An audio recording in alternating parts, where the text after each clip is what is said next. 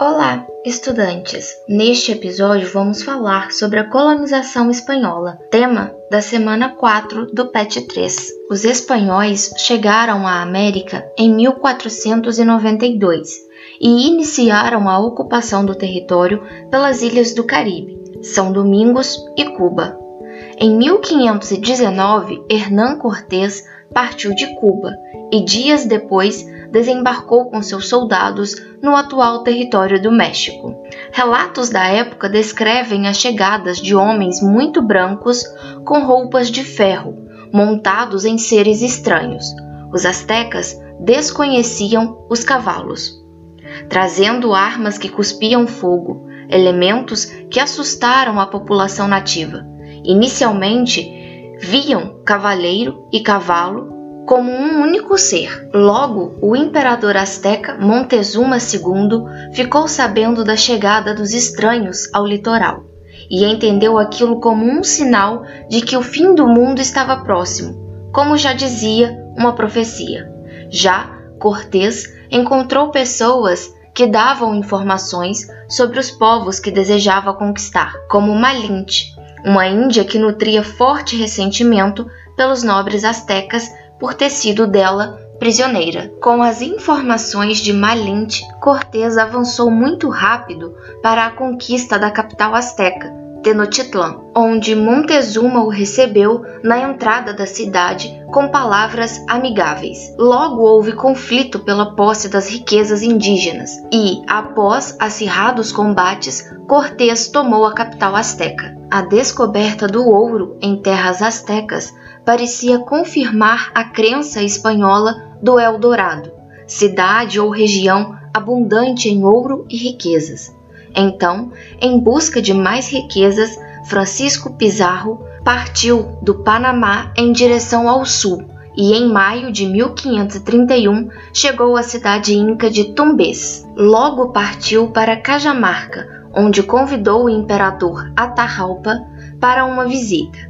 Este aceitou o convite, sem saber que Pizarro havia ordenado um ataque de seus homens. Eles abriram fogo contra os nativos, aprisionando o imperador, que morreria degolado por Pizarro. A conquista e a colonização da América Espanhola foram feitas por meio da implementação de núcleos de ocupação permanente. O ponto de partida foi a ilha de Hispaniola, atual São Domingo, onde se localizam República Dominicana e Haiti. Entre 1496 e 1516, milhares de espanhóis se dirigiram para lá, com o intuito de explorar e conquistar as terras antilianas. De Espanhola, expedições exploratórias partiram para dominar as ilhas que hoje correspondem a Porto Rico, Jamaica e Cuba. Mas o sonho do ouro empurrou os espanhóis para a conquista e a localização das áreas continentais, o que diminuiu o fluxo migratório para o Caribe. Em terras como o atual Panamá, na parte istmica ou continental da América Central, foi implantado em 1509 o único núcleo de ocupação. O Panamá se transformou em um foco de irradiação da colonização espanhola para o norte, nas terras das atuais Costa Rica e Nicarágua, e para o sul, em territórios das atuais Venezuela e Colômbia, ocupadas em 1525 e 1546. Também partiram do Panamá os espanhóis que conquistaram o Império Inca. O terceiro núcleo de ocupação localizou-se no México, onde os colonizadores chegaram em 1517 entre 1519 e 1521, Cortés e um grupo de espanhóis vindos de Cuba conquistaram o Planalto Mexicano, sede do Império Azteca. A região tornou-se conhecida como Nova Espanha, de onde partiram as expedições que dominaram e exploraram as regiões onde hoje estão as atuais República de Honduras, El Salvador e Guatemala. Além disso, fluxos migratórios para o norte favoreceram a conquista de territórios que hoje integram os Estados Unidos, como a Califórnia e o Texas. O Peru, quarto núcleo de ocupação foi conquistado em 1531 e 1533 e, nas três décadas seguintes, serviu de base para a exploração e colonização das terras dos atuais Equador, Bolívia e Chile. O quinto núcleo de ocupação instalou-se entre os anos de 1536 e 1580, na região da bacia do Rio da Prata uma expedição organizada na Espanha fundou o núcleo de Buenos Aires, hoje capital da Argentina. Em 1536 e no ano seguinte, o de Assunção, hoje capital do México. Boa parte do atual território argentino, porém, foi ocupada por grupos de colonos vindos do Chile, Peru e Paraguai. Aos poucos, a presença espanhola se fortaleceu. Oficialmente, de 1509 a 1559 vieram para a América 15.480 pessoas, mas o número de clandestinos foi bem superior. Muitos deles enriqueceram graças ao trabalho escravo de indígenas. Outros se integraram à máquina político-administrativa, montada para garantir o monopólio espanhol na exploração das possessões americanas. A coroa espanhola não pretendia gastar muitos recursos com a ocupação do Novo Mundo. Assim, os aventureiros interessados na empresa foram incentivados a assinar contratos com a monarquia para explorar as terras americanas. Esses indivíduos receberam o título de adelantados, adiantados, os que vão antes, que na Idade Média era concedido a representantes do rei de Castela. Além do título, recebiam amplas prerrogativas jurídicas e militares, entre as quais o direito vitalício de fundar núcleos de ocupação e construir fortalezas na América.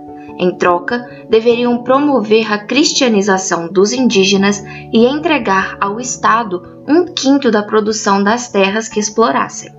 Embora os adelantados dispusessem de uma boa margem de autonomia, do outro lado do Atlântico, a coroa controlava com extremo rigor o monopólio de exploração mercantil. Em 503, Sediada em Sevilha, na Espanha, foi criada a Casa de Contratação, encarregada de gerir os negócios coloniais, garantir o monopólio do comércio e fiscalizar a cobrança do quinto, imposto real que recaía sobre a mineração e sobre as transações comerciais nas colônias. O órgão regulamentava a administração colonial, nomeava os funcionários e, além disso, funcionava como Supremo Tribunal de Justiça. Como base do sistema colonial espanhol, havia o regime de Porto Único, instituído em 1503, que estabelecia a exclusividade do porto de Sevilha no comércio com as colônias.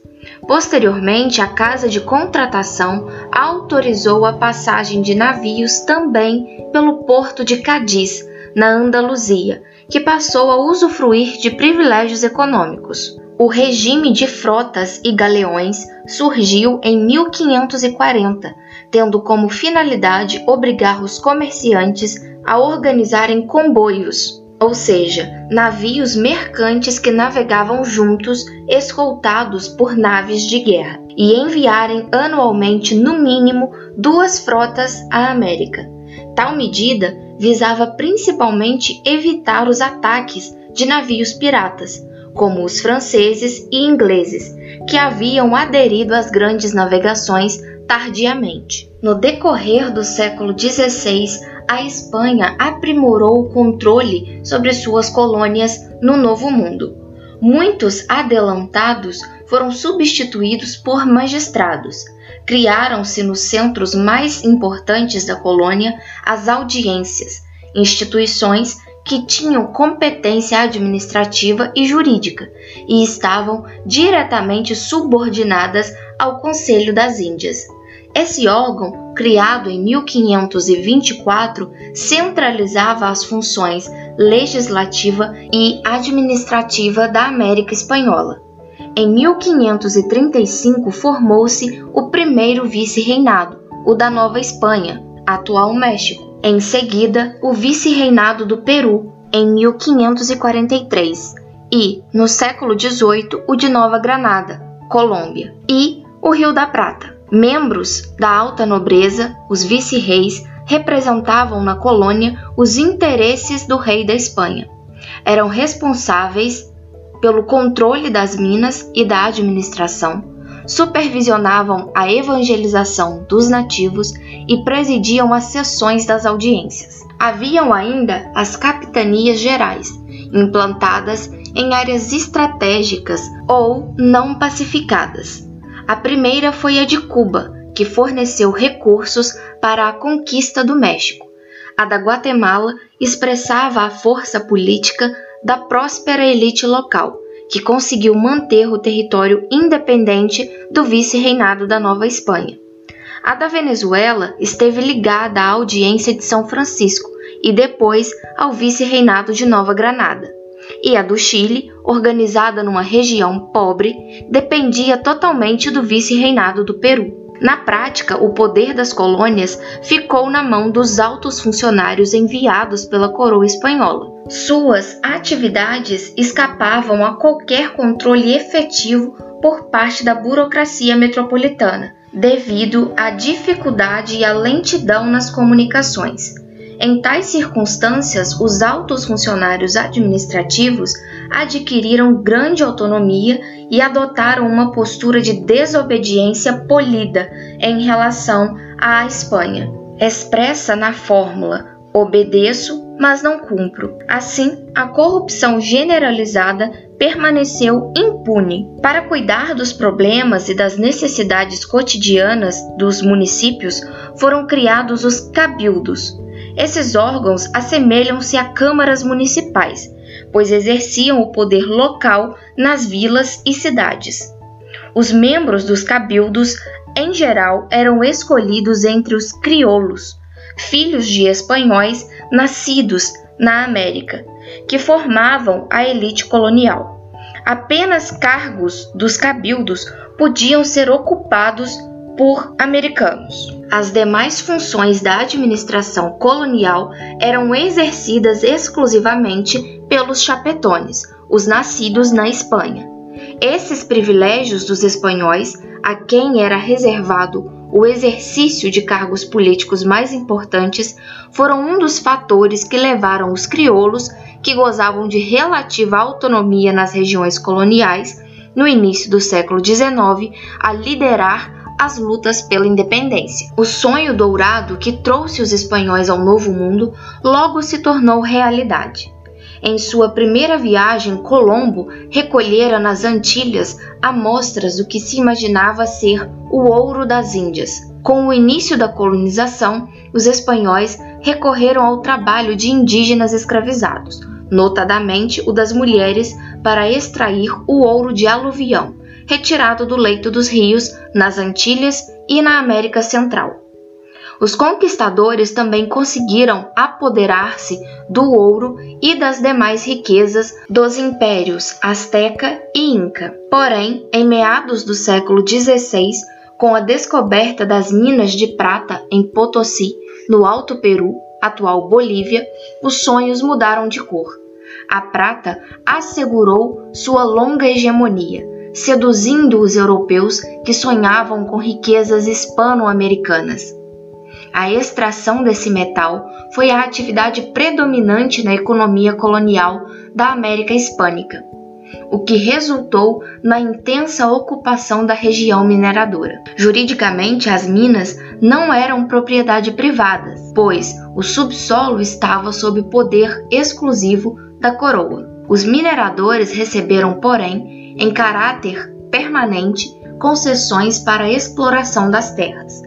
Posteriormente, a necessidade de comprar equipamentos especializados para a extração dos metais no fundo das minas, que exigia investimentos elevados, eliminou os pequenos e médios concessionários, deixando a atividade extrativista nas mãos de grupos financeiros dominantes. O sistema de trabalho empregado na atividade mineradora foi basicamente o repartimento de índios reconhecido como mita nos países andinos e Coatequil, no México. O repartimento de índios era um sistema de trabalho utilizado principalmente nas minas e nos setores de beneficiamento do minério. Nos dois casos, mobilizava a mão de obra escolhida geralmente por sorteio e tinha um caráter obrigatório e temporário.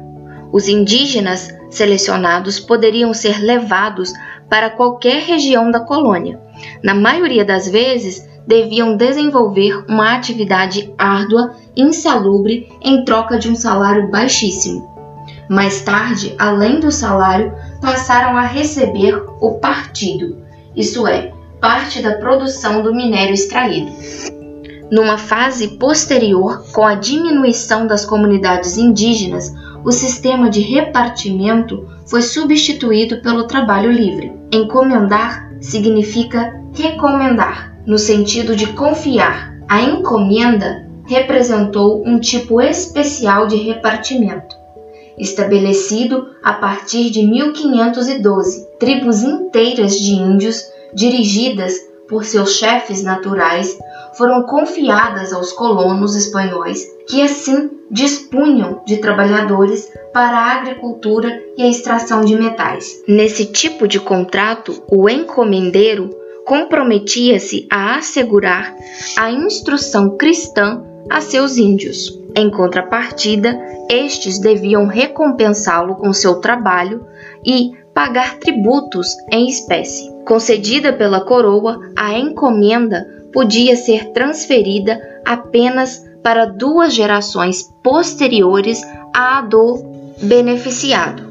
Embora as autoridades também proibissem que o encomendeiro se apoderasse das terras indígenas, na prática não havia controle.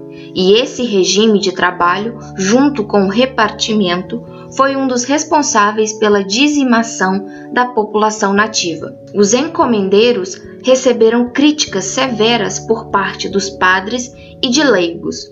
Tamanha era a violência com que tratavam os indígenas. O dominicano Bartolomeu de las Casas, o apóstolo dos índios, foi o mais veemente crítico desse sistema. Em linhas gerais, a hacienda na América Espanhola correspondia ao sistema de plantation, termo em inglês que designa uma grande propriedade monocultora de produtos tropicais e subtropicais de exportação, empregada nas Américas portuguesa e inglesa.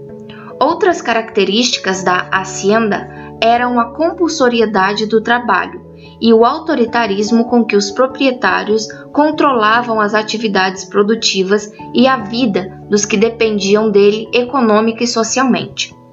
A grande propriedade rural hispano-americana, porém, não produzia prioritariamente para a metrópole, e sim para um mercado mais restrito, local, regional, entre zonas da mesma colônia ou, no máximo, intercolonial. No entanto, houve exceções importantes. O México e as Antilhas produziam açúcar, em cuja produção a participação cubana se destacava, notadamente no século XVIII. Desde o século XVI, a produção de algodão no litoral peruano adquiriu importância no comércio internacional.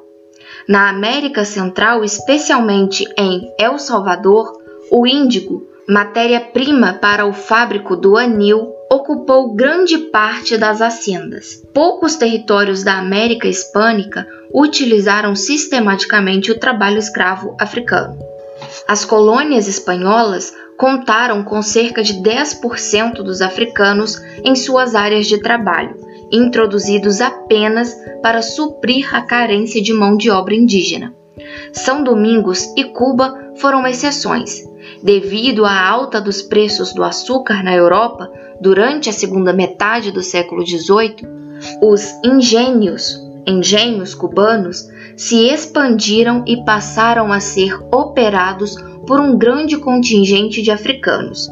Estima-se que entre 1774 e 1807 mais da metade dos escravos africanos introduzidos na América Espanhola foram levados a Cuba para atender a demanda da indústria açucareira. E assim vamos finalizando este episódio. Desejo bons estudos.